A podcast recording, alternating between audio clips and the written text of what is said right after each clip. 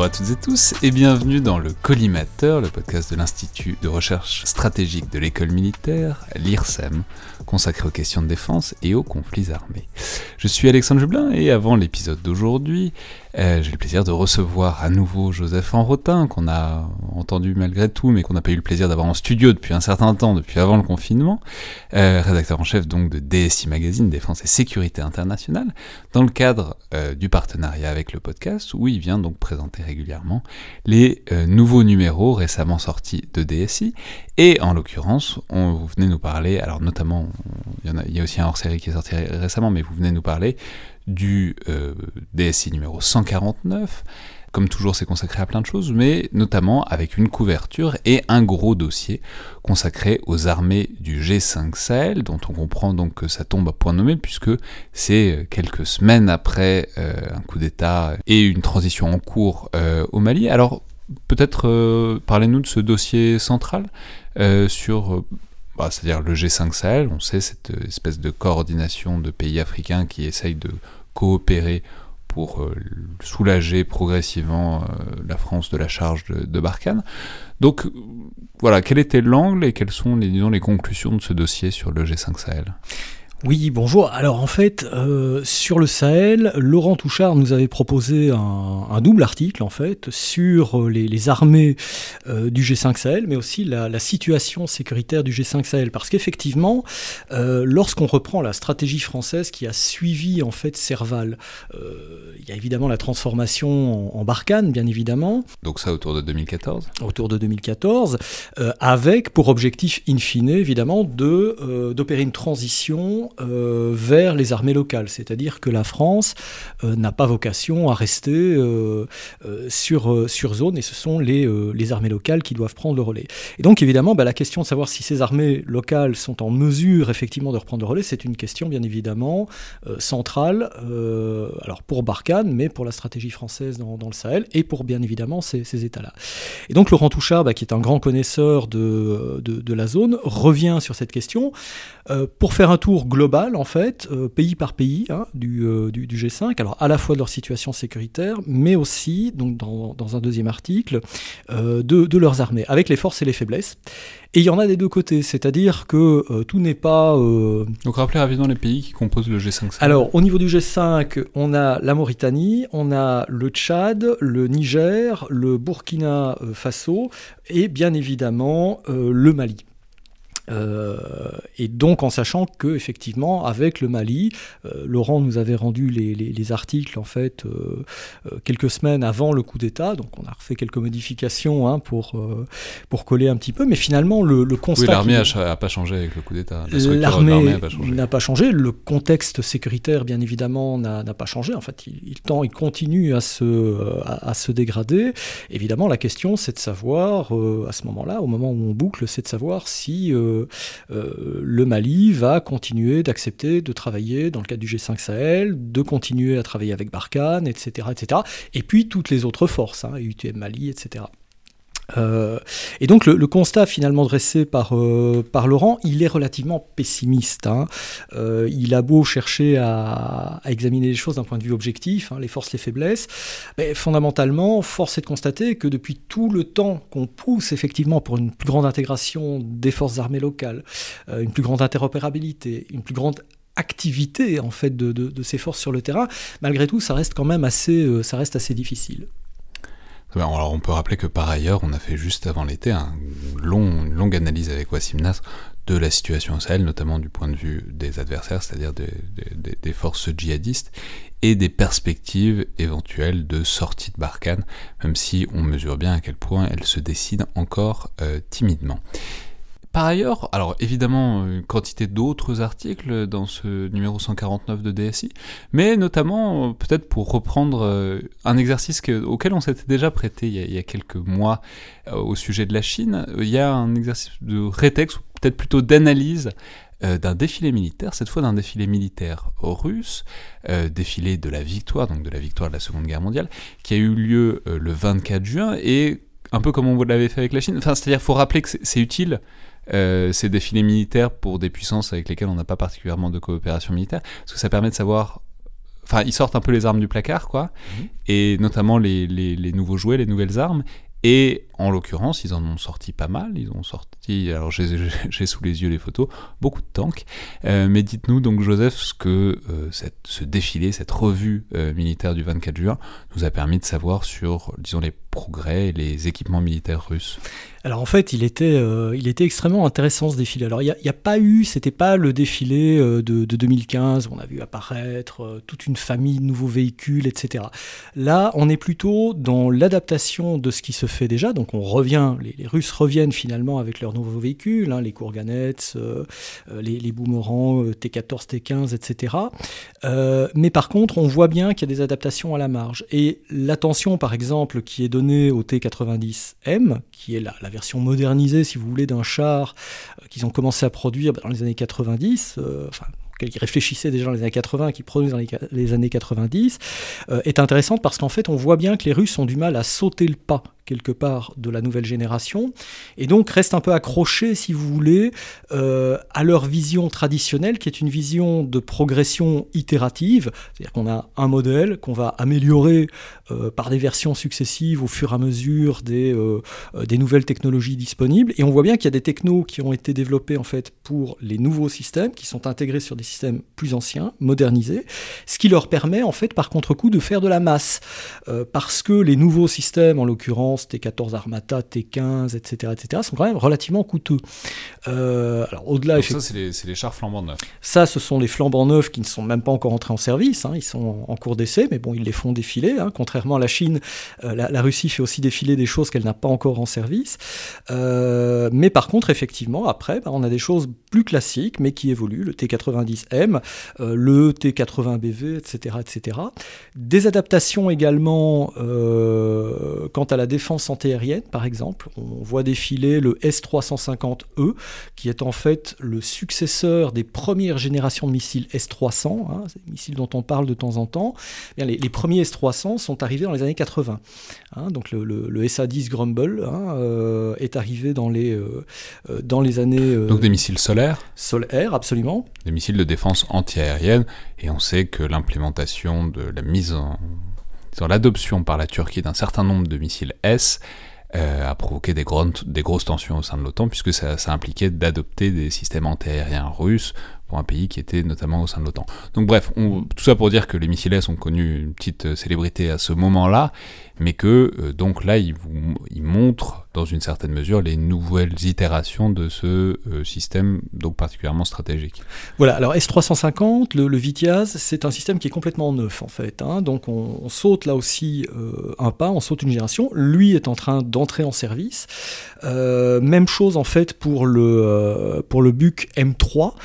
Euh, vous vous souviendrez peut-être que l'avion, le, le, MH17 qui avait été abattu euh, donc par euh, la Russie. A priori, euh, au-dessus de, l'Ukraine, l'avait été par un missile Buk, mais de deuxième génération.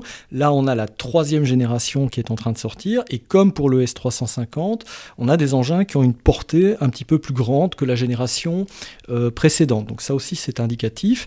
Le Buk de nouvelle génération, en fait, bah, va leur permettre de leur donner une ombrelle antiaérienne, une protection antiaérienne plus importante au niveau des brigades et au niveau des divisions. Euh, bah, la traduction militaire, c'est que bah, pour nous, éventuellement, aller frapper euh, des, forces, russes, bah, ma foi, ça sera euh, un petit peu plus délicat. alors après, on verra hein, la suite d'essais, les, démonstrations en vol, etc., de, de, ces engins-là, mais sachant aussi que les Russes ont traditionnellement une grosse capacité en matière de guerre électronique, et donc pour protéger finalement leur, leur système, y compris antiaérien. Très bien. Alors, on va dire, il y a aussi énormément de choses. Il y a aussi des analyses des batailles navales de la guerre du Kippour. Il y a des, un article sur l'artillerie française. Enfin, comme d'habitude, c'est un numéro extrêmement riche. Je voudrais juste terminer en disant tout le bien que je pense du dernier hors-série de DSI consacré aux armées françaises, hors-série numéro 73, qui est vraiment parfaitement remarquable puisqu'il fait un état des lieux des différentes armées françaises, donc marine, armée de l'air, armée de terre, des nouveaux équipements, euh, où on en est des personnels, où on en est des grandes mutations. Vraiment pour euh, qui s'intéresse à la fois aux armées françaises, à leur perspective, à leur état et euh, disons aux grandes évolutions qui sont prévisibles à court et à moyen terme, vraiment ce, ce hors-série numéro 73 de DSI, je ne saurais trop le recommander. Merci beaucoup Joseph Enrotin. Merci à vous. Et donc à très bientôt pour un prochain partenariat. Avec plaisir.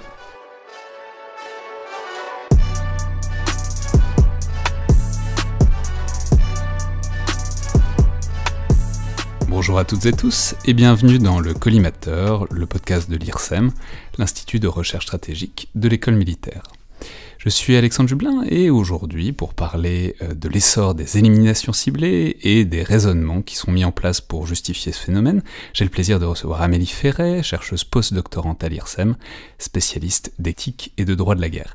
Alors, je vais simplement rappeler que les auditeurs du collimateur ont déjà pu vous entendre il y a quelques mois, pendant le confinement, puisque vous étiez venu dans le format euh, dans le bunker pour nous parler de la très intéressante série israélienne Fauda, depuis Tel Aviv, où vous vous trouviez alors.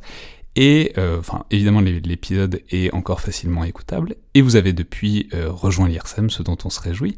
Donc bonjour et bienvenue à l'IRSEM et dans le collimateur. Merci et bonjour.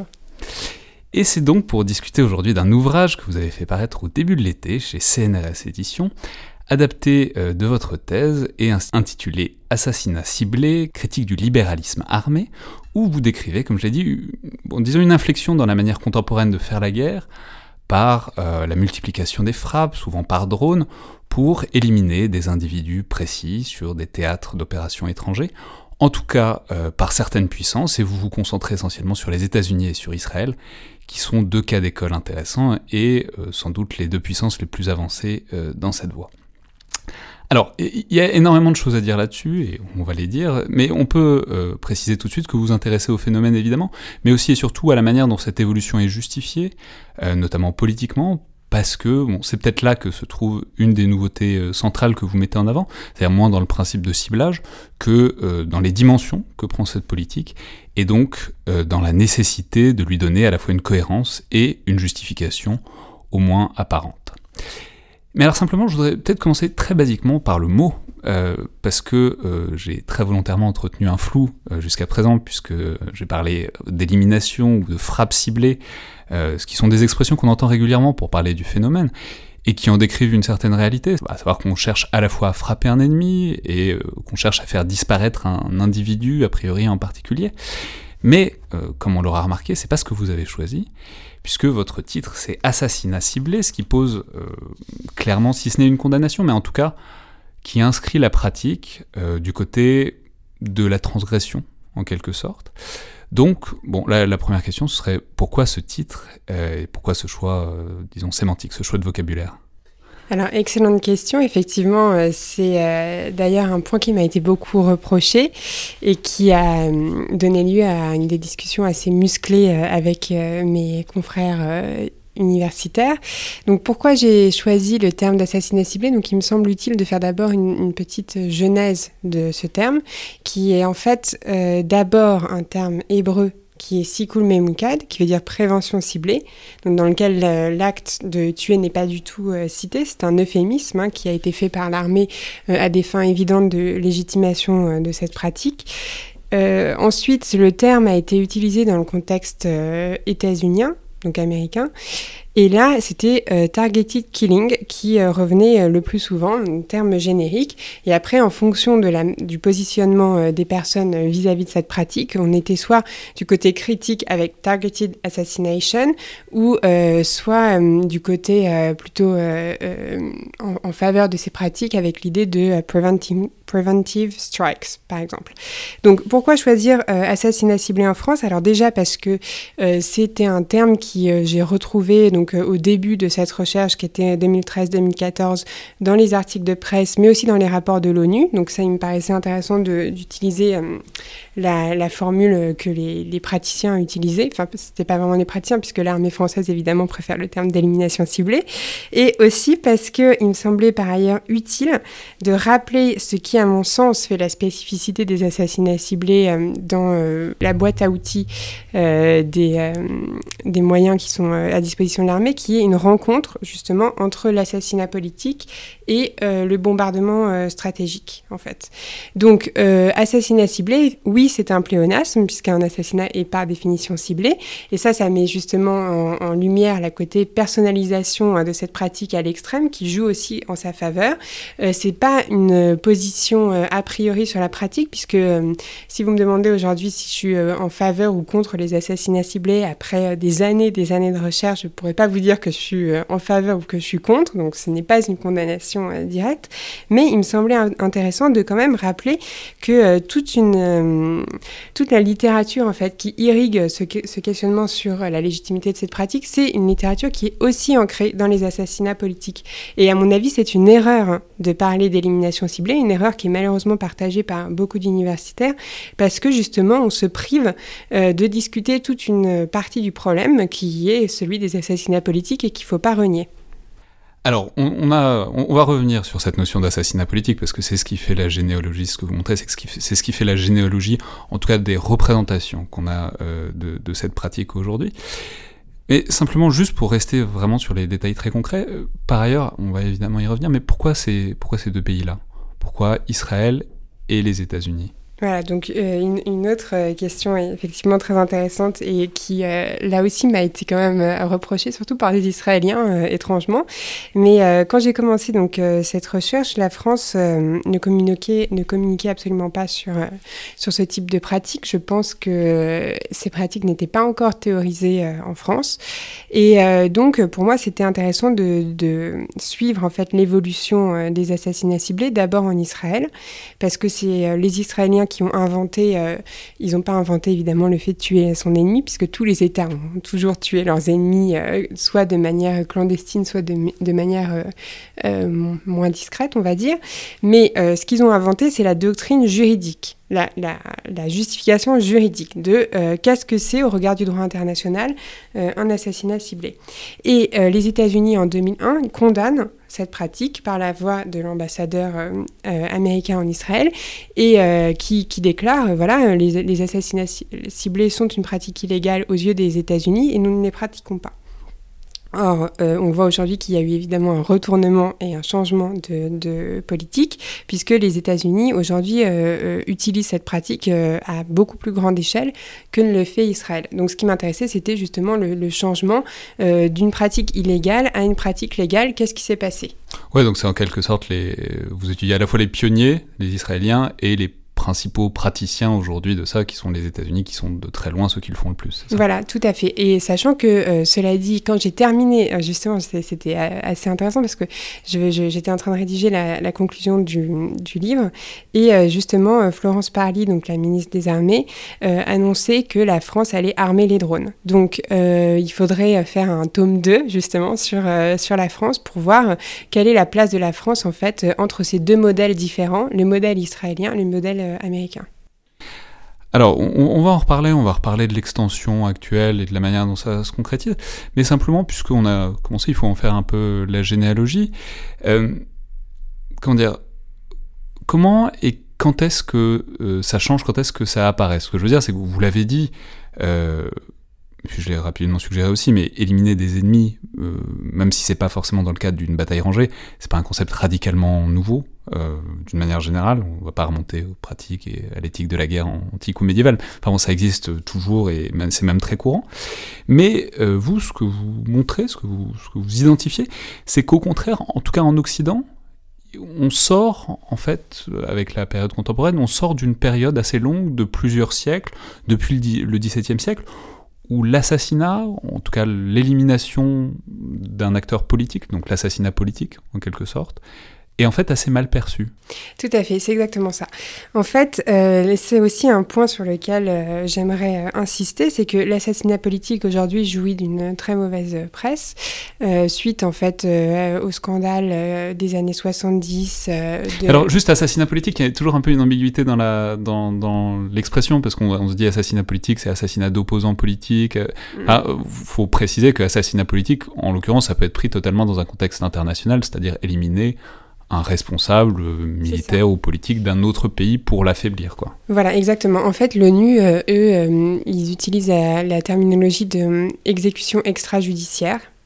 Et ça, ça sous-entend vraiment que justement c'est extrajudiciaire, donc c'est en dehors du cadre du droit et donc euh, c'est présumablement illégal. Enfin, c'est supposément illégal. Euh, l'assassinat politique, ça, ça peut euh, être à la fois euh, à l'intérieur d'un pays. Par exemple, on, va, on, peut imaginer un État qui décide d'utiliser justement les services de protection de l'État pour éliminer des opposants politiques qui sont leurs concitoyens. Mais on peut aussi imaginer un État qui utilise les mêmes services de protection de l'État pour éliminer des dirigeants étrangers ou des hommes politiques étrangers qui sont perçus comme contraires aux intérêts nationaux de cet État. Et ça, c'est par exemple les tentatives d'assassinat euh, de euh, Fidel Castro, par exemple, par les États-Unis.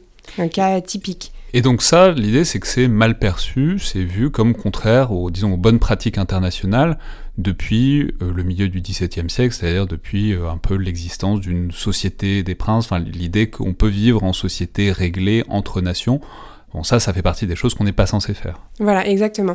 Euh, en fait, il y, a deux histoires qui se croisent parce qu'il y a à la fois euh, donc euh, cette genèse de l'assassinat politique qui était au départ vue comme quelque chose de, de légitime euh, c'est-à-dire qu'on pouvait recourir à, l'assassinat et ça faisait partie de la boîte à outils politique. Et comment ça s'arrête, cette histoire de, l'assassinat vu comme quelque chose de positif? C'est justement avec euh, euh, la paix westphalienne et l'idée que l'État a le monopole de la violence légitime et que pour préserver une stabilité à l'intérieur d'un système d'États qui sont considérés comme, comme égaux, ou en tout cas comme souverain, euh, eh bien, il faut justement bannir la violence, euh, ce type de violence de la politique. Et d'ailleurs, euh, au même moment, on a une conception de la guerre comme une faillite de la politique, voyez, qui, qui, prend sa source. Mais alors, ce qui est très intéressant, du coup, c'est que pour autant, évidemment, ça s'arrête absolument pas. le fait de, faire assassiner, d'éliminer des opposants dans d'autres pays. Simplement, puisque ça devient plus une catégorie légitime de, disons, de gouvernement, en tout cas de mener la guerre ou la politique, ça devient secret et clandestin, puisque c'est mal perçu. Donc c'est en quelque sorte, la, pratique, évidemment, il faut le répéter, elle, est à peu près intemporelle. Simplement, il y a un moment où ça, se, ça part dans l'ombre, disons, et euh, c'est évidemment le, contexte général dans lequel on, opère, même au sein du long XXe siècle, puisque ça existe évidemment pendant la Seconde Guerre mondiale, comme pendant la guerre froide. Euh, simplement, ça n'est pas dit et reconnu. Et d'ailleurs, il y a, un, Vous insistez par exemple sur, euh, sur un, moment historique qui est ce, qu'on appelle le programme Phoenix au cours de la guerre du Vietnam, dont il faut peut-être dire un mot, parce que c'est une sorte de représentation parfaite à la fois de ces pratiques d'élimination ciblée, des manières dont elles sont pas reconnues et des problèmes qu'elles posent. Oui, tout à fait. Enfin, juste, euh, c'est le fait que ça a toujours existé, les assassinats, ça ne veut pas dire que elles ont ça a toujours eu euh, la même échelle. Oui, ça part dans l'ombre, mais euh, il y a aussi une réduction en termes d'échelle. Et effectivement, la Seconde Guerre mondiale, c'est un moment intéressant parce que c'est là où on a quand même une, première fissure qui se passe sur le recours et la légitimité du recours à l'assassinat. Par exemple, on peut voir toutes les discussions sur l'assassinat de Heydrich. Euh, qui rejoignent aussi d'ailleurs euh, les discussions sur l'extrême urgence, c'est-à-dire est-ce qu'on peut finalement relativiser des interdits moraux à des fins stratégiques? Là, j'ai en tête la question du bombardement des civils. Et sur le programme Phoenix, ah oui, alors donc ça, c'est vraiment un des premiers tests en fait de d'une politique euh, d'assassinat ciblé à grande échelle, puisque euh, l'idée du programme Phoenix était donc de faire travailler conjointement justement l'armée et la CIA pour cibler des personnes qui étaient qui a bénéficié de, positions importantes dans, le, dans les institutions Vietcong, enfin pas dans les institutions mais dans les organisations Vietcong, et justement essayer de décapiter l'organisation en pratiquant l'élimination de ces personnes. Et là, on voit donc la pensée stratégique qui est vraiment donc de connaître l'ennemi, euh, de personnaliser euh, les frappes et euh, de les priver en fait de compétences l'organisation qui est en face tout en la démoralisant. Et on voit aussi les premiers écueils de ce type de politique, mais qui vont ensuite être corrigés. Et notamment la question du ciblage. Comment on fait pour cibler correctement les personnes à éliminer? Ouais, mais alors du coup, c'est là qu'on perçoit, je pense, vraiment entendre, qui est très stimulant, c'est que la rupture est pas dans un usage qui est radicalement nouveau, qui est peut-être dans, un changement euh, d'échelle de ces pratiques, mais en tout cas dans une justification qui est forcément nouvelle, puisque après cette période, après la guerre froide et, euh, disons, la période qui vient de s'ouvrir, ça augmente tellement en échelle qu'on est obligé de développer un discours dessus. Donc je, vais revenir à ma question. Quand et pourquoi est-ce que ça change? À quel moment est-ce que on entre dans cette nouvelle ère, cette ère où les assassinats deviennent plus nombreux et plus publics au point qu'il faille les justifier Donc si on laisse de côté la question de la CIA et des scandales des années 70, à mon avis, il y a deux facteurs qui expliquent en fait pourquoi euh, les assassinats aujourd'hui euh, sont euh, sur le devant de la scène et pourquoi, à mon avis, ils vont y rester. le premier, c'est l'individualisation en fait de la politique et le fait que les armées, euh, pour les armées professionnelles, et d'ailleurs euh, pas que pour les armées, puisque ça marche aussi pour les services actions euh, des services secrets, la perte d'hommes est très difficile à justifier, à la justifier politiquement, mais aussi à justifier émotionnellement, si on peut dire. Donc, du coup, les États vont avoir tendance à vouloir minimiser leurs pertes. Par ailleurs, euh, donc du coup, comment on minimise ces pertes? Eh bien, au lieu d'envoyer un commando, vous envoyez euh, un drone ou vous envoyez un hélicoptère.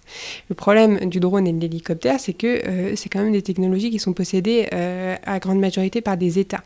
Donc du coup, vous devez quand même justifier la pourquoi vous envoyez un hélicoptère, pourquoi vous envoyez un drone. Et ça, typiquement dans le cas israélien, c'est exactement ça qui s'est passé en fait. C'est parce qu'Israël ne voulait pas risquer ses, soldats et les envoyer à Gaza que du coup ils ont euh, utilisé l'arme aérienne et que du coup Tsahal euh, a créé donc cette doctrine juridique des assassinats ciblés.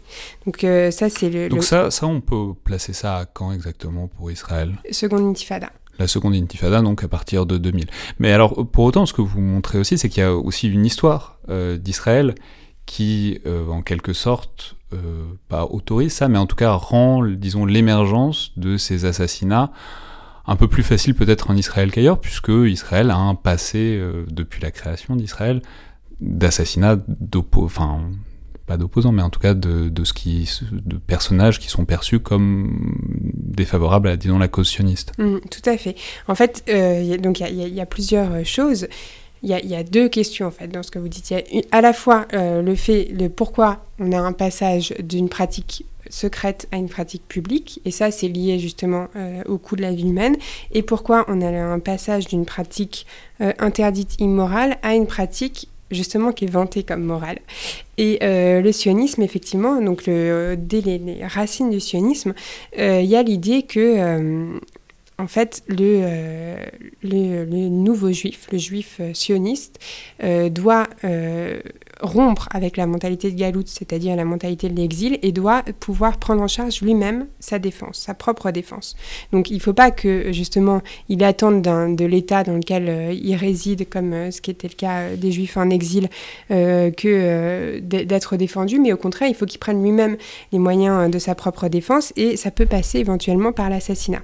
Donc, donc, ça c'est des constructions idéologiques qui sont présentes dans l'Israël depuis la création donc, de 48, Exactement. dans les années 50-60, dans aussi les guerres israélo-arabes, c'est cette idée, cette l'idée de faire émerger un, presque un nouveau juif, oui, mais un... Oui, tout à fait, exactement, le nouveau juif, et d'ailleurs, le nouveau juif, il y a même un nom, c'est le tsabar, qui veut dire en hébreu, en fait, le figuier de barbarie. Pourquoi? Parce que, justement, le, les figuiers de barbarie, donc euh, c'est les figues de barbarie, c'est une plante qui pousse dans le désert, donc dans un contexte euh, dur, qui a des épines en dehors, mais qui euh, produit également des fruits qui sont délicieux. Et donc ça, euh, c'est euh, l'image du nouveau juif israélien. Et, d'ailleurs, par exemple, l'assassinat de Bernadotte intervient dès 1948.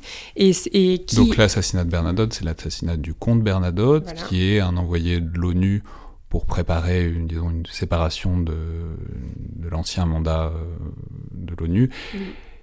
Et qui est perçu comme étant défavorable à Israël, ou en tout cas comme oui, défavorable à Israël, et qui du coup se fait éliminer, je crois que c'est par l'Irgun, euh, c'est-à-dire un des organismes, disons terroristes, euh, des mouvements sionistes de cette époque-là. C'est ça, en fait c'est par les, membres du LERI, mais euh, ce qui est intéressant c'est que ces membres du LERI ils vont ensuite le groupe va être dissous suite à cet assassinat, mais ils vont quand même accéder aux plus hautes fonctions de l'État israélien.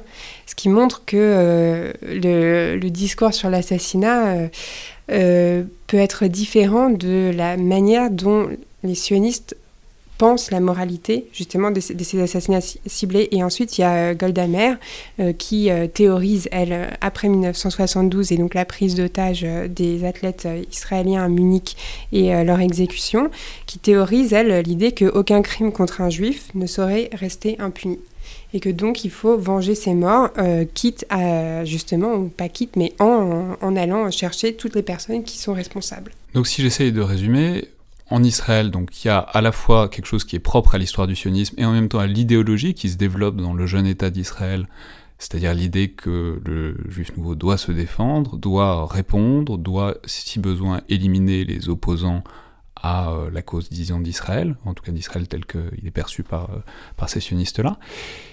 Donc, en quelque sorte, un terreau favorable à ce que vous décriviez tout à l'heure, c'est-à-dire au moment de la deuxième intifada, développement quoi donc d'assassinats ciblés par bombardement euh, déjà et qui prennent une dimension telle que ça devient quasiment une politique euh, affichée, c'est ça? Voilà. En fait, avant, euh, donc il y avait effectivement l'idée qu'on pouvait éliminer les ennemis d'Israël. Et d'ailleurs, la réputation des services israéliens, elle est construite sur ça. Euh, et ce qui se passe pendant la seconde intifada, c'est qu'il euh, y a euh, une volonté, donc, comme je l'ai dit, de préserver la vie des soldats. Donc, dans les interviews que j'ai fait, dans les entretiens avec les membres de l'armée israélienne, ce qu'ils m'ont dit, c'est que cette pratique, elle existait, mais elle n'avait pas de nom très spécifique. Et donc, euh, ce qui s'est passé, c'est que euh, les opérationnels sont allés voir le service juridique de Tsal et leur ont dit voilà, nous, ce qu'on aimerait faire, euh, on a une liste d'individus et on aimerait aller les cibler parce qu'on pense que c'est ça qui va permettre justement d'arrêter la seconde intifada.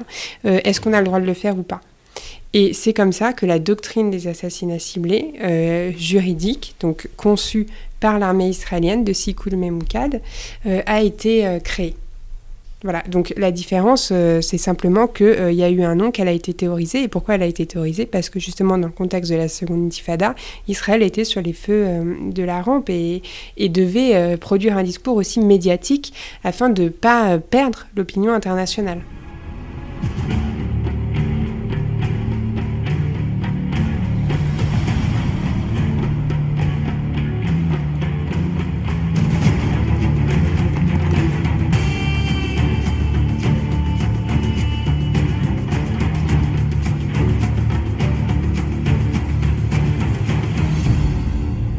Donc, nouvelle politique, nouvelle pratique en tout cas, euh, nouvelle, euh, disons, pratique assumée euh, aux yeux de la communauté internationale.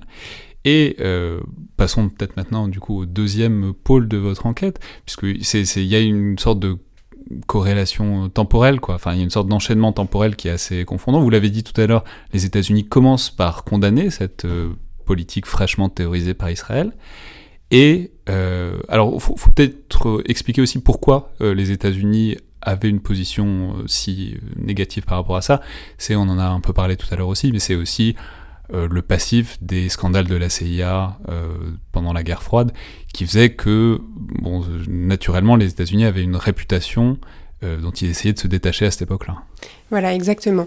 En fait, ce qui s'est passé donc euh, dans les années 70 euh, avec la CIA qui justement a mené des programmes euh, d'élimination qui sont d'ailleurs, quand on regarde exactement les détails, qui sont quand même assez fantaisistes et qui sont assez inquiétants sur la rationalité des personnes qui menaient ces, programmes.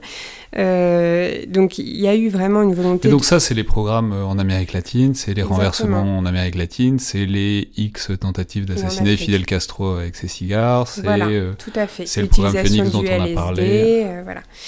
Euh, et donc, il y a un, un, executive order, qui est en fait donc un, ordre présidentiel, qui est décidé par l'administration et qui est renforcé au fil des administrations, d'interdire à toute personne qui travaille dans l'administration américaine de participer à un assassinat. Donc, c'est écrit noir sur blanc.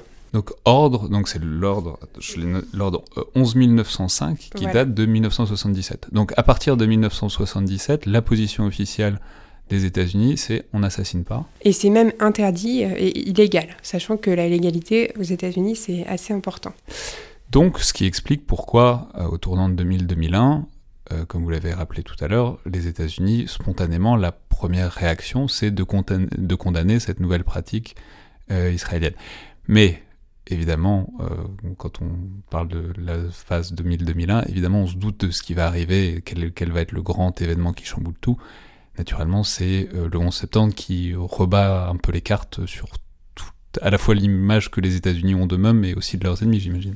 Tout à fait. Et ce qui est intéressant, c'est que c'est vraiment une question d'image. Et ce que j'ai voulu interroger dans ce livre, c'est euh, vraiment la question de la justification et des discours qu'ont les États sur leur propre utilisation de la force, parce qu'on voit à quel point ça a une importance. Parce que quand on regarde dans les textes, dans, la, dans les textes légaux, en réalité, euh, cet euh, executive order, il avait déjà été amendé.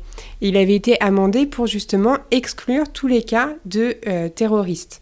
Donc c'était déjà possible pour l'État euh, américain d'aller euh, éliminer justement des, terroristes. Et d'ailleurs, il y a eu justement toute cette controverse sur la décision de Clinton d'éliminer ou pas Oussama Ben Laden mais ce qui était possible également.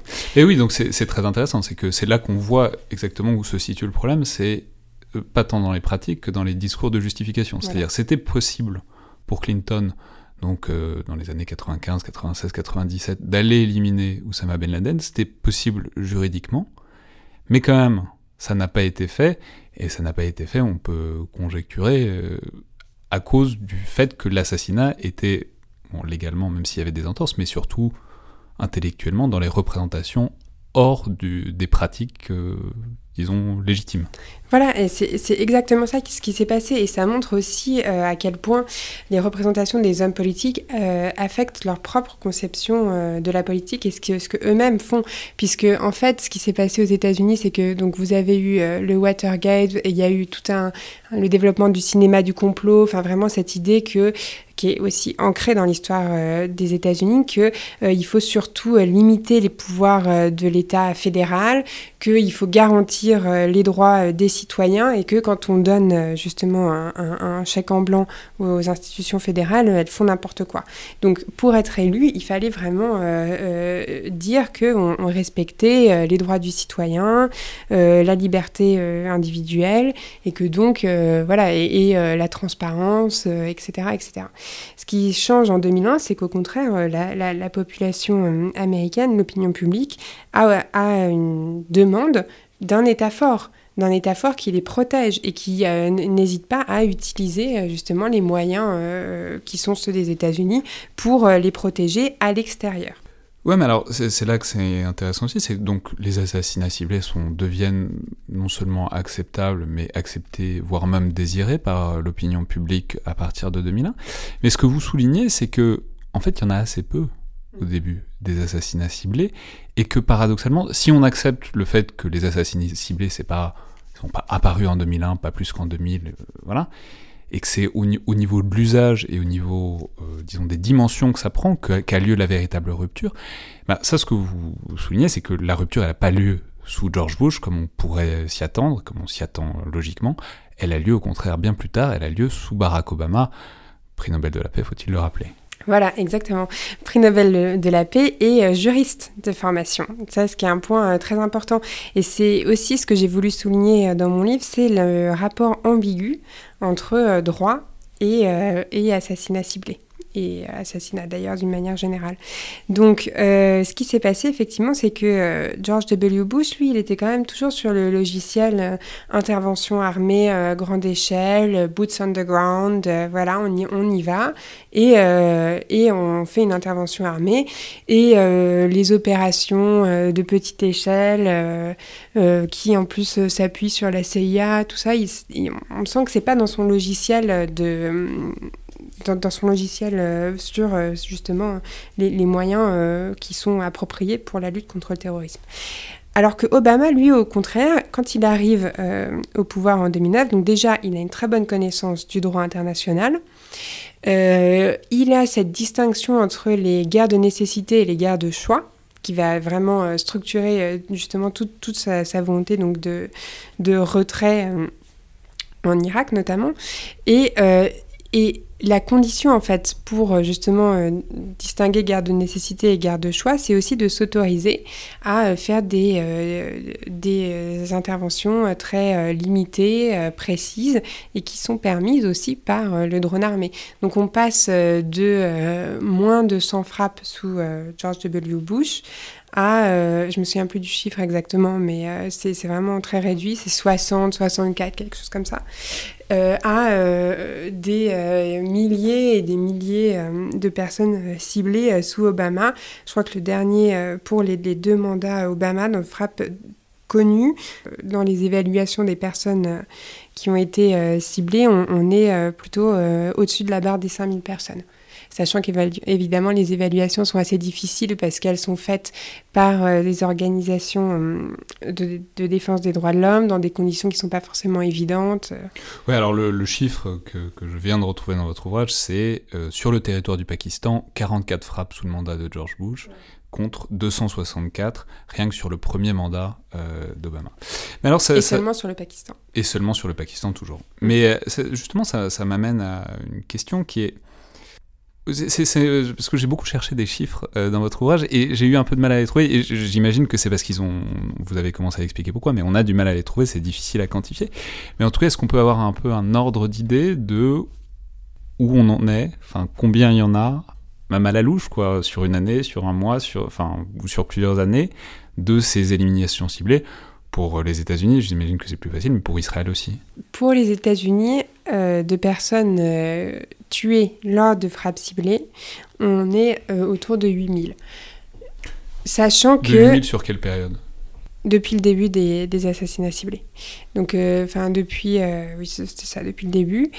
Euh, donc, c'est la première frappe, c'est 2002, je crois, ou 2001. Donc, ça, c'est fait par plusieurs organisations, notamment le Bureau of Investigative Journalism, qui fait vraiment un travail remarquable. Sachant que donc j'ai fait des entretiens avec les personnes qui s'occupent de la comptabilité, une comptabilité assez macabre, et c'est très difficile pour eux parce que c'est toujours dans des endroits qui sont difficiles d'accès, donc même eux, ils n'ont pas forcément euh, d'accès, par exemple au Yémen, euh, en Somalie. C'est plus facile justement euh, dans le cas du Pakistan parce que y les zones tribales sont assez bien couvertes par les, par les ONG. Donc elle s'appuie sur des relais locaux, des, coupures de presse, mais c'est pas c'est pas toujours évident.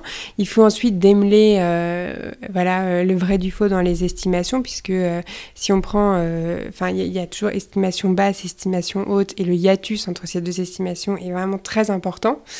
Euh, et en plus, il y a aussi une difficulté euh, d'identifier euh, les corps, de savoir qui exactement est tué. C'est-à-dire en plus, là, ce dont on reparlera, mais la bipartition entre frappe réussie et dommages collatéraux de civils autour. Oui, mais ça, mais ça, on est même, même si on n'est même pas dans, dans, la justification de qui exactement est tué, juste de, compter le nombre de personnes, c'est pas forcément euh, évident. Ah, et vous quand dire, on parle... de, manière particulièrement macabre, quand il y a une frappe de missile Hellfire, enfin de, de, de, missiles lancés par un drone, c'est difficile de réussir à reconstituer combien de gens ont été tués. Voilà, parce que c'est difficile de reconstituer les corps.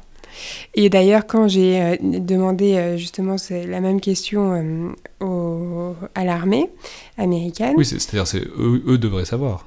Eh bien non. Eux, leur réponse, c'est qu'en fait, on découvre qu'ils ne savent pas exactement qui ils tuent et qui, qui exactement est tué. Parce que c'est pareil, c'est toujours assez difficile de d'identifier les corps, surtout que l'armée américaine n'est pas forcément présente sur euh, les, théâtres d'opération. Donc, il, il s'appuie sur euh, des images qui sont notamment prises par des drones, éventuellement par, des, sur des, par des équipes qui sont déployées sur le terrain, mais pas dans tous les cas. Et du coup, c'est pas forcément évident de savoir exactement, oui, voilà, qui est tué, quand, pourquoi. Donc, la question des... Et en plus, de, cette difficulté juste dans la, enfin, épistémique dans, dans, la manière de récolter des informations. En plus de ça, il y a évidemment euh, les cultures du secret qui s'appliquent, euh, sachant qu'aux États-Unis, il, y a plusieurs programmes d'assassinat ciblé qui sont différents. Euh, il y en a qui sont faits par l'armée, il y en a qui sont faits par la CIA, il y en a qui sont faits en coopération entre, enfin, sous l'égide du JOSC. Donc du coup, c'est aussi difficile de s'y retrouver. Et ça, c'est par exemple des, des problèmes les plus importants pour les gens qui travaillent à l'ONU, pour les rapporteurs en fait de l'ONU sur ces questions, qui sont euh, perdus en fait dans le dédale euh, des euh, administratifs des États-Unis. Sachant qu'en Israël c'est beaucoup plus facile. Oui, c'est ça, j'allais, j'allais dire. Et du coup, en Israël, on imagine que c'est pas du tout les mêmes ordres de grandeur, mais est-ce qu'on sait combien? Alors en Israël en fait, en Israël, il y a eu un changement sur cette euh, pratique des assassinats ciblés. Elle a été euh, utilisée effectivement lors de la seconde intifada et depuis, elle a été beaucoup moins utilisée. Et en fait, euh, maintenant, la manière dont on utilise dans, le cadre israélien les assassinats ciblés, c'est en général avant ou avant une opération terrestre. Euh, donc les grands assassinats ciblés, euh, maintenant, ils sont quand même euh, assez vieux. Et de temps en temps, il y a une frappe, par exemple, notamment sur Mohamed Deif, qui est un, un dirigeant du Hamas qui euh, a échappé de nombreuses fois euh, à Tzal et qui du coup, euh, voilà, on dit qu'il a les, neuf vies d'un chat. donc lui, il y a, y a, quand même des frappes, mais, mais sinon, il y, a très très peu de, frappes qui sont faites par l'armée. Ça ne veut pas dire qu'il n'y a pas d'élimination qui sont faites par le Mossad, mais ça, c'est pas exactement la même chose parce que ça ne tombe pas sous le même, la même juridiction.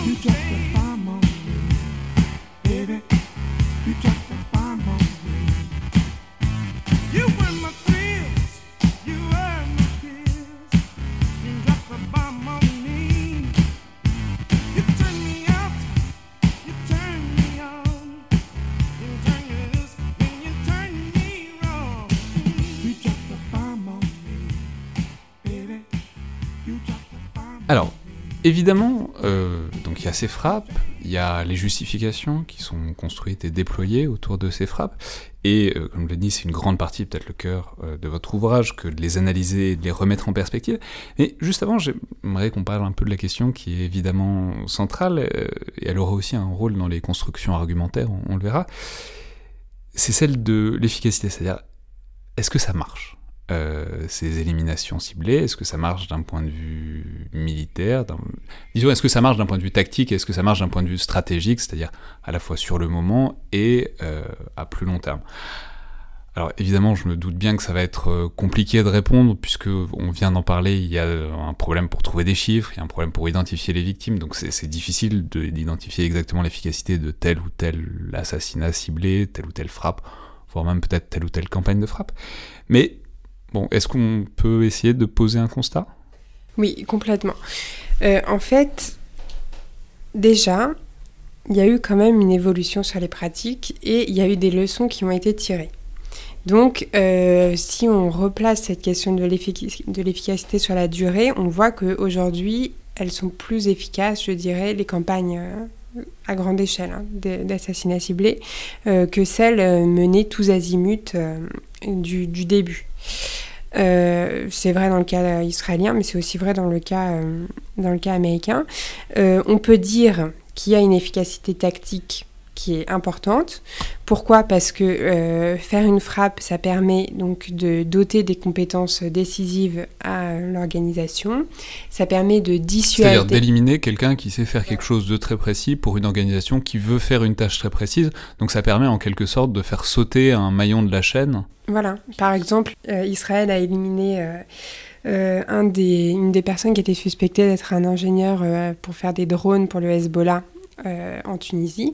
Bon, bah ça, voilà, c'est des compétences qui sont assez spécifiques et ça retarde les programmes de construction de drones du Hezbollah d'une manière quand même assez importante.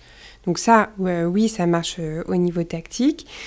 Euh, ce qui marche aussi, c'est que ça, complique les communications entre euh, les différents membres de, euh, de l'organisation.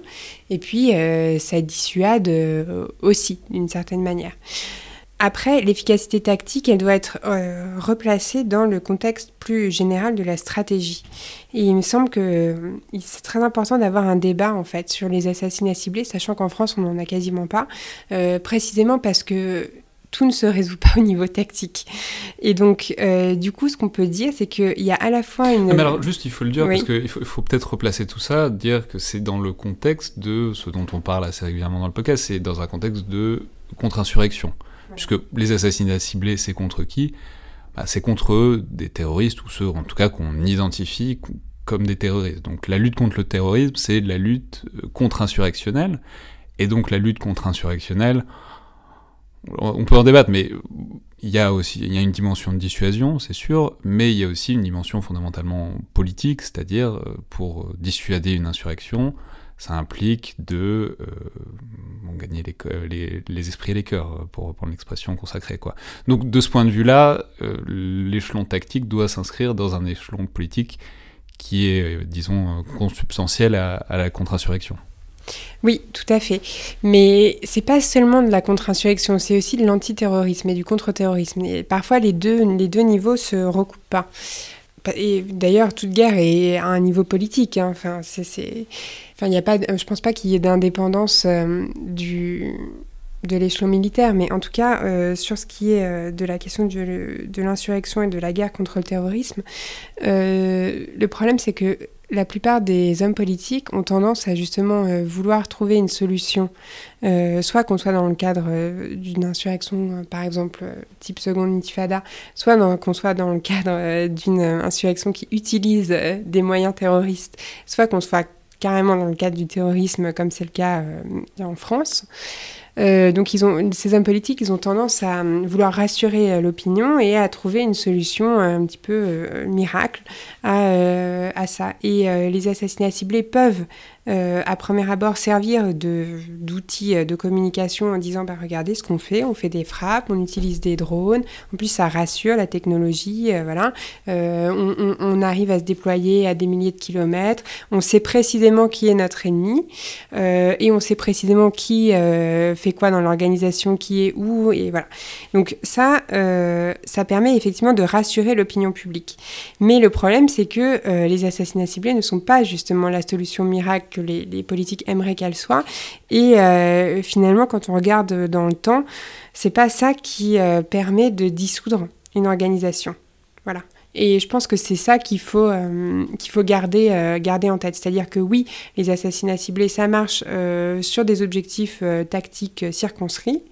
Euh, mais c'est pas, euh, ça, peut pas être isolé en fait. Comme mais c'est un argument qu'on a beaucoup employé pour critiquer justement ces frappes ciblées. C'est l'idée que, bah, notamment au Pakistan ou au Waziristan, c'était le meilleur argument de recrutement pour, euh, disons, les, les, les, forces islamistes, les mm. campagnes de bombardement états-uniennes qui parfois font des bavures, voire des grosses bavures, et qui du coup euh, disons, mettent en avant, enfin, remuent le mécontentement de la population, ce qui peut devenir autant d'outils de, recrutement pour euh, finalement ce que les États-Unis cherchent à éviter. Oui, donc ça, ça c'est vrai aussi, mais ça, il me semble que c'est pas non plus une critique euh, très robuste parce que finalement ça peut être géré en, ayant un ciblage plus, plus précis en fait et plus efficace pour le coup. C'est-à-dire que oui, effectivement, quand on fait des dommages collatéraux, c'est sûr qu'on ne va pas gagner euh, les cœurs et les esprits. Ça, c'est une évidence. Et donc, plus on fait de dommages collatéraux, plus on se met à dos euh, une population.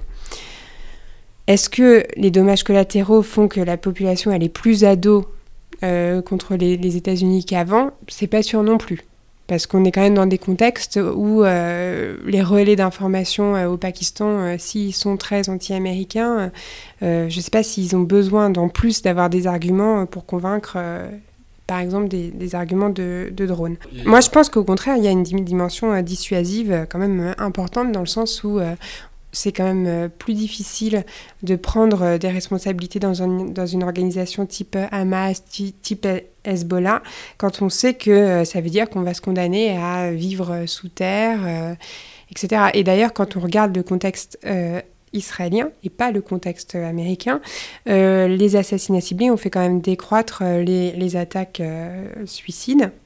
Donc, donc les attaques terroristes en fait à l'intérieur d'Israël, sachant que c'est difficile aussi de départager entre, entre les facteurs de cette baisse, si c'est seulement les assassinats ciblés ou si c'est aussi la construction du mur de sécurité.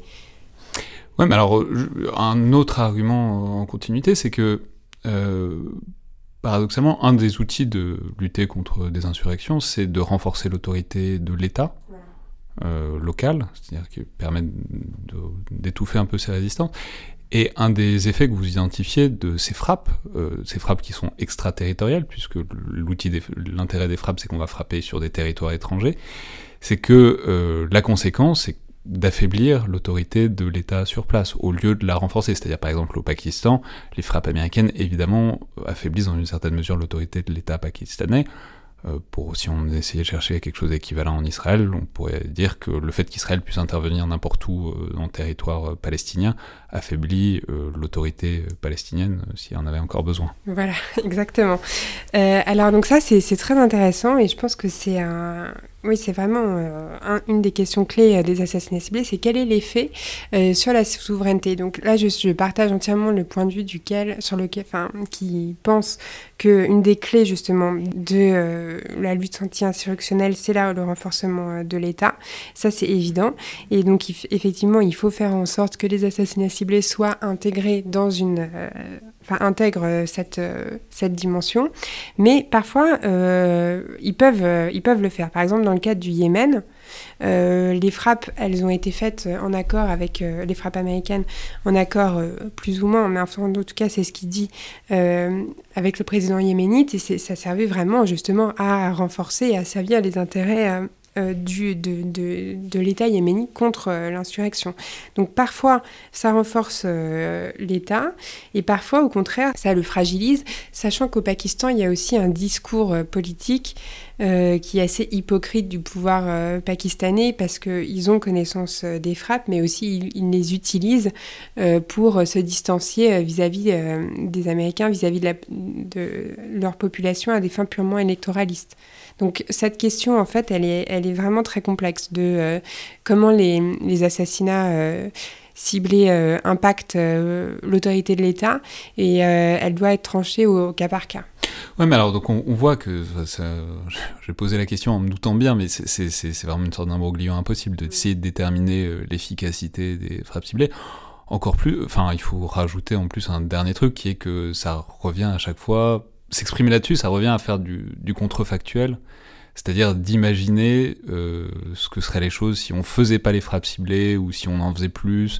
Enfin bon, ce qui, ce qui est, c'est impossible, disons, de trancher sur ce qui se serait passé sans, ces frappes. Ou au contraire, et c'est un argument qui a été aussi justifié pour, euh, enfin utilisé pour justifier les, ces, frappes, euh, notamment aériennes, l'idée que si on n'avait pas ces frappes aériennes, bah, il faudrait faire autre chose, euh, des invasions, des opérations commando, des opérations terrestres d'une manière générale, qui pourraient avoir euh, des dommages encore pires. Donc on voit que c'est Enfin, c'est la difficulté de faire du contrefactuel. On n'aura jamais de réponse à ça. Voilà, exactement. Et ça, c'est très important. Et d'ailleurs, le dernier argument que vous avez cité, euh, l'idée que euh, ce serait euh, le, la solution la moins pire, à mon avis, c'est vraiment un sophisme. C'est un truc qu'on a, enfin, qu'on voit quasiment depuis la Première Guerre du Enfin, c'est l'idée de frappe chirurgicale, l'idée qu'on gagne, la technologie fait gagner en précision, donc en humanité. Euh, ce qui est discutable, mais en tout cas, c'est un, argument. Quoi. Alors, euh, attention, parce que euh, effectivement, donc déjà, le fait, de dire euh, les, frappes, les frappes de drones permettent d'éviter un déploiement à grande échelle, à mon avis, ça c'est faux et c'est un, un, sophisme. Pourquoi? Parce que justement, les frappes de drones, ça permet d'utiliser la force armée là où on ne pourrait pas aller faire la guerre. Donc ça, ne permet pas, c'est pas euh, si on n'envoie pas les drones, et eh ben on envoie l'armée. Non, justement, on envoie les drones dans des endroits où on n'aurait pas pu de toute façon envoyer l'armée. Voyez? Euh, par contre, sur le rôle de la technologie dans la guerre, ça c'est sûr que les drones, donc, qui sont un des moyens euh, les plus spectaculaires pour réaliser des assassinats ciblés, ça participe effectivement du fait que il y a un mouvement concomitant de développement en fait du droit de la guerre euh, et de, la protection des civils et donc avec des normes qui, qui demandent en fait aux armées de cibler vraiment plus précisément euh, et de commettre moins de bavures et de la technologie euh, de l'armement qui, qui permet ça. Donc effectivement les drones en ce sens-là sont un progrès moral et la, technologie dans la guerre ça, ça permet d'avoir un progrès moral. Le problème et ça rejoint justement votre question sur la stratégie et la tactique c'est que ça accentue l'asymétrie entre euh, les belligérants. C'est-à-dire qu'on a d'un côté des armées euh, étatiques qui ont les moyens d'avoir euh, des technologies de ciblage, des lasers, enfin qui leur permettent de, ben voilà, d'utiliser une force qui soit beaucoup plus précise. Et de l'autre côté, on a euh, des insurrections qui euh, finalement se disent bah, de toute façon, nous, on ne peut pas respecter le droit euh, des conflits armés. Donc du coup, c'est le droit qui joue en, notre défaveur, donc c'est le droit des oppresseurs de l'Occident colonisateur. Donc du coup, pourquoi le respecter? Vous voyez?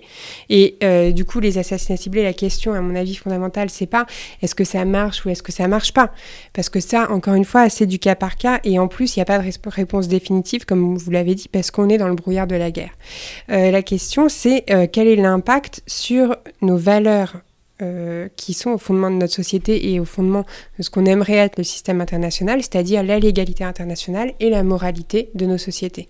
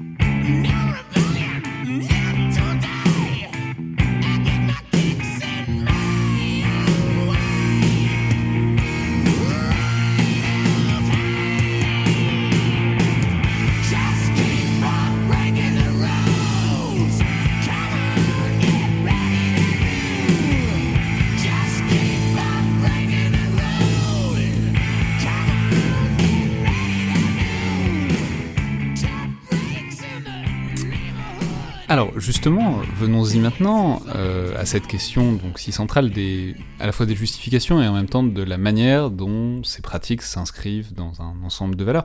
Alors en fait, on l'a déjà un peu abordé cette question des justifications en parlant de la question de l'efficacité, parce que euh, c'est ce qu'on appelle généralement l'argument conséquentialiste, à savoir l'idée que la critique doit prendre en compte les résultats, et on a donc vu que c'était pas simple et à peu près euh, enfin, indébrouillable.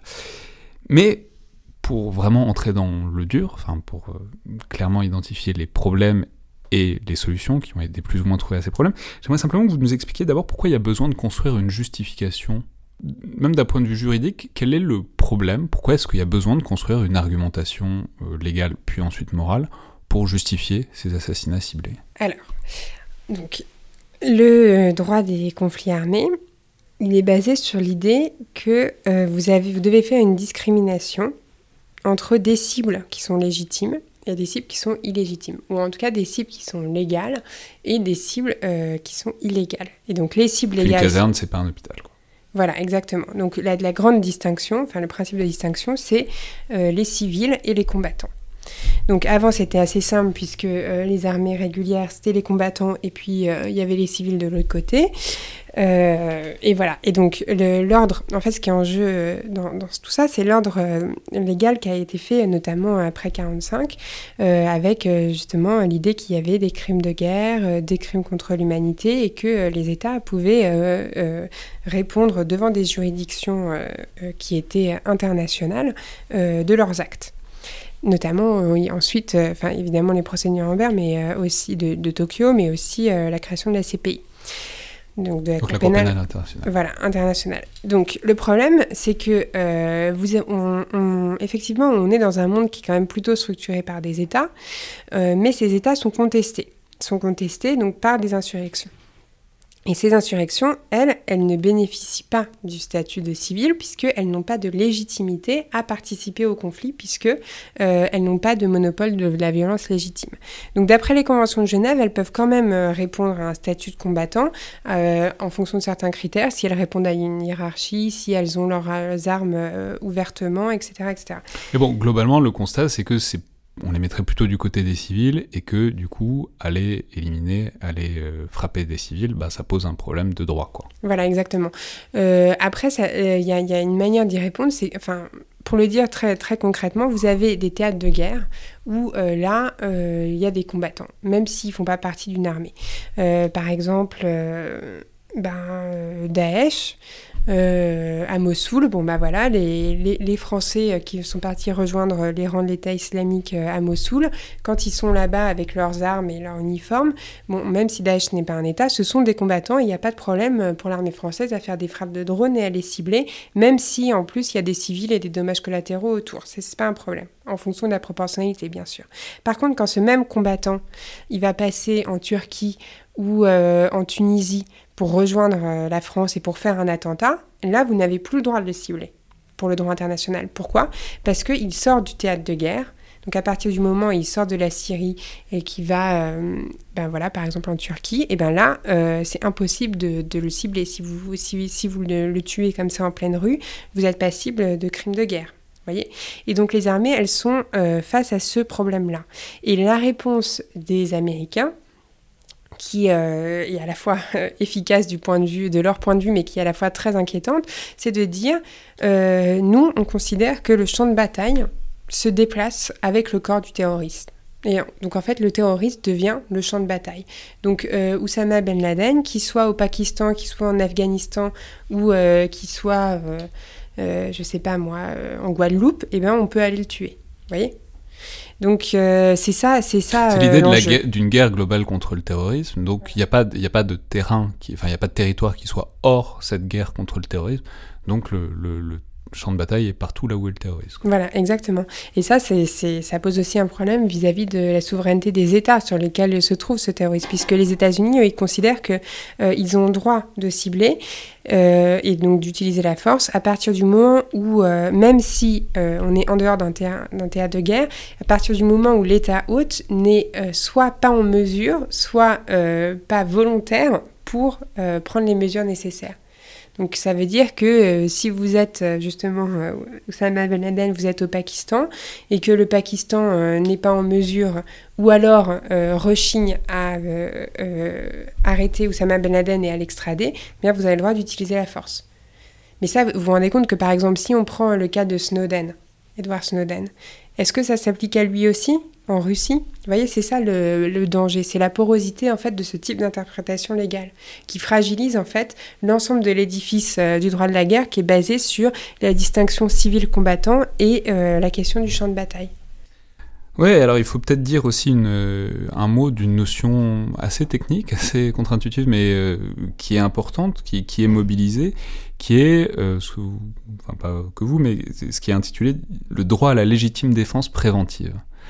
Euh, ce qui est à la fois très intéressant comme concept et dont on perçoit assez bien que ça peut devenir euh, rapidement très glissant, puisque la légitime défense, a priori, c'est face à un danger imminent.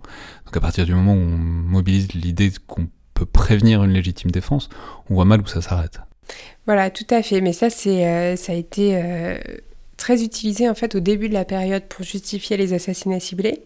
Et maintenant, ça a complètement disparu euh, des radars. C'est-à-dire que quand on parle d'élimination ciblée ou d'assassinat ciblé avec des représentants soit de l'État israélien, euh, soit de, l'État américain, euh, et qu'on évoque la question subtilement euh, en France, plus personne ne va euh, parler de cette dimension préventive. Mais au début de la période, c'était euh, vraiment l'idée d'une ticking bomb, c'est-à-dire d'un terroriste quelque part qui, prépare une méga attaque et dont il faut absolument, enfin qu'il faut absolument neutraliser pour prévenir cette méga attaque. ça, c'est le discours politique et c'est un discours d'ailleurs qui a été très retranscrit dans 24 heures chrono, la, la série. en droit, vous avez une distinction entre préemptif et préventif.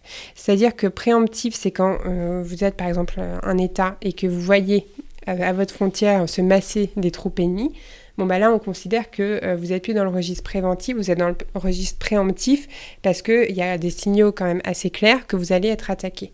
Voyez? Et le registre préventif, c'est quand vous avez simplement la suspicion. Et les États-Unis, le problème, c'est que quand on regarde euh, les, textes euh, qu'on a sur cette question, notamment du département de la justice, eux, ce qu'ils disent, c'est qu'il leur suffit d'une simple présomption euh, qu'un individu, euh, quelque part, soit une menace pour les États-Unis pour euh, pouvoir, pouvoir neutraliser cette personne. Ouais, mais alors, du coup, ça nous amène vers une dernière dimension qui est. alors, on a bien compris que vous étiez relativement critique de ces appareils, ces constructions aussi bien juridiques que morales, enfin intellectuelles pour justifier tout ça. Euh, mais notamment aussi, ce que, un des arguments que vous déployez, c'est euh, à partir du cadre, en tout cas théorique et politique, qui est celui des démocraties libérales, c'est-à-dire ce que sont censés être euh, les États-Unis certainement.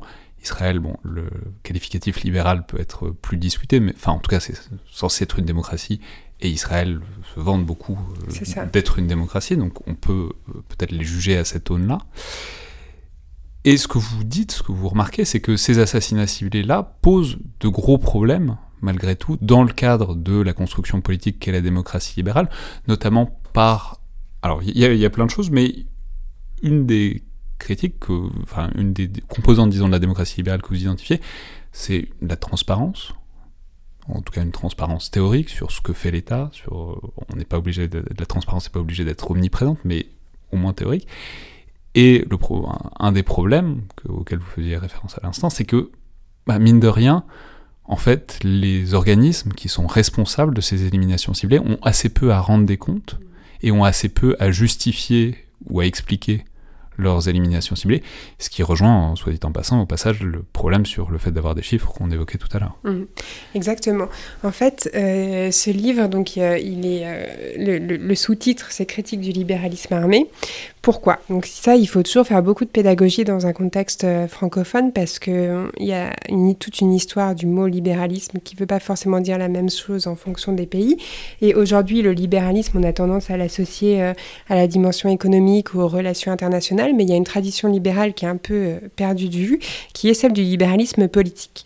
Et donc ce travail, il s'appuie sur une conceptualisation d'un penseur que je trouve magnifique, une pensée extrêmement élégante, fine, subtile, qui est euh, Judith Sklar, qui était professeure à Harvard et qui, elle, parle du libéralisme de la peur, c'est-à-dire euh, le fait que euh, y a cette, dans ce contrat entre le citoyen et l'État dire que le citoyen ne doit pas vivre dans la peur de cet État. Ce qui veut dire lutter contre le pouvoir arbitraire de l'État et contre la violence des institutions d'État voyez, pour pouvoir euh, vivre en bonne intelligence, euh, à la fois dans la dimension individuelle et collective. Or, euh, ce qui est intéressant dans les assassinats ciblés, c'est qu'on tue au nom de la protection de la communauté politique libérale et aussi de la protection de ses libertés, de la liberté d'expression notamment, ou de, des libertés dont, les citoyens israéliens ou américains ou même français jouissent tous les jours. Mais euh, qu'est-ce qu'on fait justement euh, de, euh, des garde-fous pour, se, pour se protéger du, pouvoir de l'État, qui à la fois nous protège, mais dont il faut à la fois se méfier? Voyez, je ne sais pas si euh, vous, vous, avez ça en tête, mais il y a, y a tout, à mon avis, c'est très bien théorisé par Derrida quand il parle des logiques auto-immunes. J'ai beaucoup, beaucoup aimé ça. C'est pas tout, c'est assez peu souvent que j'ai la chance de croiser une référence à Derrida dans un livre que je lis pour le podcast. J'ai beaucoup aimé ça. Voilà, donc en fait, Derrida, lui, il parle euh, donc après. Donc c'est la métaphore organiciste des maladies auto-immunes, c'est-à-dire des maladies qui attaquent le, enfin, d'un système immunitaire qui attaque le corps qu'il est censé défendre. C'est ça, exactement. Donc c'est-à-dire que vous, vous allez, euh, vos, défenses immunitaires, elles vont euh, vous attaquer euh, vous au lieu d'attaquer les cellules qui, qui vous sont néfastes. Et c'est la même chose pour l'État. C'est-à-dire comment on sait que si on donne le droit à nos États d'aller éliminer des gens sur des, sur des suspicions en dehors d'un théâtre de guerre, comment on sait que va réussir à le contenir? Et moi, je, vous disiez que j'étais critique vis-à-vis de ces pratiques. Euh, critique au sens de, étymologique de trier ce qui est bon et ce qui est pas bon, oui, mais je suis euh, suis pas opposée à ces pratiques-là. Je pense qu'effectivement, les assassinats ciblés tuent des individus qui sont extrêmement nocifs pour les sociétés. Mais euh, le cœur de, l'ouvrage, c'est vraiment poser la question de rendre des comptes. Comment on fait pour que les États rendent des comptes? C'est ce que j'allais dire, c'est peut-être la deuxième grande caractéristique que vous identifiez de la construction politique libérale c'est l'idée de que la légalité peut être appliquée et que donc on peut répondre de ces actes, notamment devant des tribunaux. Ce qui est aussi un angle mort de cette politique d'assassinat ciblé, puisque, alors, dans les deux cas, Israël et les États-Unis, c'est pas la même chose, mais dans les deux cas, les personnes qui décident de ça ne répondent peu ou pas. Euh, enfin, en tout cas, il n'y a pas de juridiction qui est vraiment qualifiée et efficace pour les juger en cas de bavure avérée. Voilà, exactement. Et ce que je voulais dénoncer, c'était une, forme euh, de paradoxe, voire d'hypocrisie. Alors, on va juste dire, c'est un peu différent. Israël, euh, ils ont eu besoin de faire une construction au moins intellectuelle, donc mm. il y a, je crois, ce sont des comités euh, juridiques qui sont censés évaluer ça mais bon, qui de fait, dans D'ailleurs, si, si, on a le temps, c'est intéressant de, de, revenir sur pourquoi euh, l'État israélien euh, a, a, fait ça. En fait, ce qui est intéressant euh, aussi avec les assassinats ciblés, c'est que la plupart de la littérature sur cette question, c'est une littérature juridique. C'est un grand nombre d'ouvrages sur les assassinats ciblés l'abordent du point de vue du droit. Israël donc a commencé à, pratiquer les assassinats ciblés. Il y en a eu un qui est très important, qui est celui en 2002 de Salah Shradeh, qui était euh, un des dirigeants euh, des brigades Al-Qassam, qui est la branche armée du Hamas. Euh, donc Israël a lancé une bombe d'une tonne sur sa maison. Euh, ce qui a euh, occasionné de nombreux débris, sachant que Gaza est une des zones les plus densément peuplées du monde. Il y a eu 14 euh, civils qui ont perdu la vie, dont 8 enfants. Et donc ça a provoqué un scandale à, l'intérieur d'Israël, mais aussi dans les associations de défense des droits de l'homme et chez les Palestiniens. Donc il y a eu un recours à un mécanisme juridique qui est, à mon avis, euh, fascinant, mais qui est aujourd'hui extrêmement menacé, qui est celui de compétence universelle. Qu'est-ce que c'est la compétence universelle? C'est toujours dans cette idée euh, de la CPI euh, de Nuremberg, en fait. c'est l'idée que si un État refuse de donner des infos sur ce qu'il fait, ou d'appliquer le droit ou de respecter des crimes de guerre, eh bien un autre État peut aller le juger. Donc les, les, Palestiniens sont allés voir une juridiction espagnole en, disant, voilà on attaque Israël euh, pour crime de guerre. Et on attaque Israël. En Espagne. En Espagne, voilà. Euh, et on attaque Israël, c'est-à-dire euh, le Premier ministre, le chef de l'état-major, enfin des, personnalités au placé, ce qui est très embêtant, puisqu'après elles ne peuvent pas se déplacer. vous voyez, c'est, ça fait partie du lot faire. Ils ne peuvent, pas, ils peuvent pas circuler en Espagne parce qu'ils seraient sujets d'une enquête en Espagne. Voilà, exactement. Donc, le seul moyen pour Israël euh, de couper euh, l'herbe sous le pied de cette juridiction espagnole, c'est de prendre, de se saisir elle-même de l'affaire. Donc euh, c'est ce qu'a fait la Cour suprême israélienne, qui d'ailleurs avait déjà été saisie en fait de cette affaire, et qui a rendu un arrêt en 2006 qui dit voilà, nous pratiquons des assassinats ciblés. cette pratique n'est pas illégale au regard du droit international si elle remplit tel et tel et tel critère. Donc c'est à la fois une légalisation des assassinats ciblés et à la fois euh, une restriction quand même parce qu'il y a des critères qui sont posés euh, à l'État. Un de ces critères, c'est euh, la création de comités pour les Palestiniens, les familles de Palestiniens qui sont morts lors de, ces types de frappes, d'aller demander des comptes en fait à Israël. C'est l'idée qu'il y a un suivi, c'est qu'on ne s'arrête pas avec la frappe et que ça reste pas une affaire en interne à l'armée, c'est qu'il y ait au moins un droit de regard civil et notamment du point de vue des victimes sur ce qui s'est passé. Exactement. Or, ce que j'ai découvert en, faisant euh, ma thèse, c'est que euh, ces comités, euh, en fait, n'existent pas. Voyez. C'est-à-dire que quand on commence à chercher, en fait, donc les, mandats des comités, c'est secret, on ne sait pas combien de nombres, combien de cas ils ont été saisis, on ne sait pas quels jugements ont été rendus, quel est leur budget, qui siège dans ces comités. Et en fait, ce que les gens ont dit Euh, et ce que j'ai compris au final, c'est qu'il n'existait pas ces comités et qu'ils étaient juste là sur le papier en cas justement d'une enquête de la CPI ou autre. Sachant qu'aujourd'hui, la compétence universelle, elle est très très réduite et ce type d'action, ce serait plus possible parce qu'il y a eu des pressions politiques pour réduire cette compétence universelle. Donc Israël a trouvé la parade pour éviter de se faire juger par les Espagnols, c'est-à-dire créer des comités, mais qui sont donc devenus des comités fantômes, qui servent juste, euh, disons, d'argument, quoi. Voilà. Donc, faible, enfin, faible, disons, responsabilité juridique euh, des responsables de ces actions, des responsables, en tout cas militaires de ces actions. Et euh, ce que vous soulignez, c'est que c'est à peu près, enfin, c'est même encore pire pour les États-Unis, puisque une grande partie de ces assassinats sont menés par la CIA et enfin bon, il est quasiment proverbial que la CIA répond pas à grand monde, quoi. Ben, en fait, ce qui, est, assez quand même beau en Israël, c'est que euh, les cours se saisissent quand même de ces questions. Euh, elles, se, elles, se, déclarent compétentes. Donc la Cour suprême va dire oui, nous, on, a euh, institutionnellement le droit de juger l'État sur ce que, sur ce qu'ils font.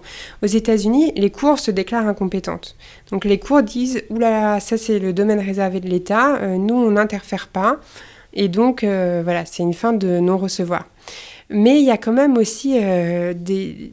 Oui, et il va sans dire que la compétence universelle aurait du mal à s'appliquer, c'est-à-dire qu'on voit mal un juge espagnol ou italien ou n'importe qui se mettre à, chercher à aller juger des agents de la CIA. Ah oui, bah de toute façon, les États-Unis sont vent debout évidemment contre, contre ce concept. Et euh, ils sont d'ailleurs aujourd'hui vent debout carrément contre la, CPI, hein, euh, puisqu'ils ont même interdit à la procureure de la Cour pénale internationale de venir aux États-Unis. Euh, mais en même temps, c'est pas, pas non plus tout noir ou ni tout blanc, parce que quand on prend le cas d'Anouar Al-Olaki, qui est une, personne qui a été justement tuée lors d'une élimination ciblée par les États-Unis. en fait, lui, il a été placé sur la liste, la key list des États-Unis, et alors qu'il était recherché par les États-Unis, son père a pu remplir une requête dans une cour américaine pour justement euh, forcer l'État à dire pourquoi son fils avait été placé sur cette liste et pourquoi euh, les États-Unis voulaient l'éliminer.